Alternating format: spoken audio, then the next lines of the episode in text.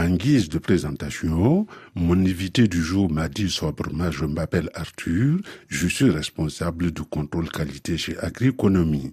Aujourd'hui, on a euh, des milliers, voire des centaines de milliers de produits qui peuvent être euh, utilisés dans le milieu agricole. Il va falloir choisir ce qu'on va d'abord mettre, le plus important. Donc choisir les pointes de charrue les plus importantes, les filtres de tracteurs les plus importants, les huiles les, les meilleures et les plus performantes pour les tracteurs, qui allongent les vidanges le plus longtemps possible. Voilà. Comment se fait ce contrôle qualité D'abord, je dois vous préciser que la plupart des gens qui travaillent et qui gravitent autour d'agriconomie sont des exploitants agricoles. Je peux même dire qu'ils en tirent une certaine fierté.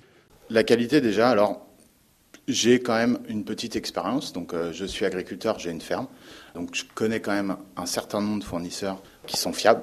Et après, on va faire aussi des tests. Donc, par exemple, sur mon exploitation, sur l'exploitation euh, de clients qui peuvent être ambassadeurs ou qui sont en tout cas proches d'agriconomie et, euh, et, qui veulent bien tester pour nous, on va leur envoyer des produits, on va leur demander un retour d'expérience après test. Ils vont les utiliser dans des conditions d'agriculteurs, pas dans des conditions euh, entre guillemets d'atelier qui vont juste faire des tests, et ils vont nous faire un retour. En fonction de ça, on verra si le produit est suffisamment bon ou pas pour aller sur le site.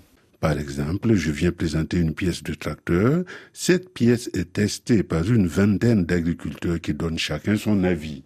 C'est ça. Alors effectivement, on ne peut pas faire ce test non plus sur tous les produits. Après, il y a des produits qui sont fiables à 100%, on en est sûr. Et c'est parce qu'ils viennent de chez le tractoriste. Si c'est des pièces d'origine, on n'a pas de doute dessus.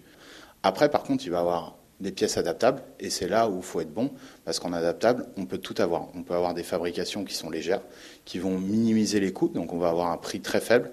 Par contre, le produit ne va pas suivre, donc on va avoir une durée de vie beaucoup moins élevée.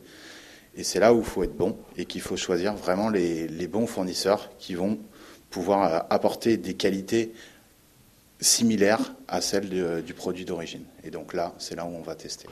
Cette démarche est somme toute normale parce qu'une panne qui intervient au moment des travaux en pleine saison, c'est la catastrophe absolue. Je suis en moisson par exemple. Si une panne intervient chaque minute, elle me fait perdre des centaines d'euros.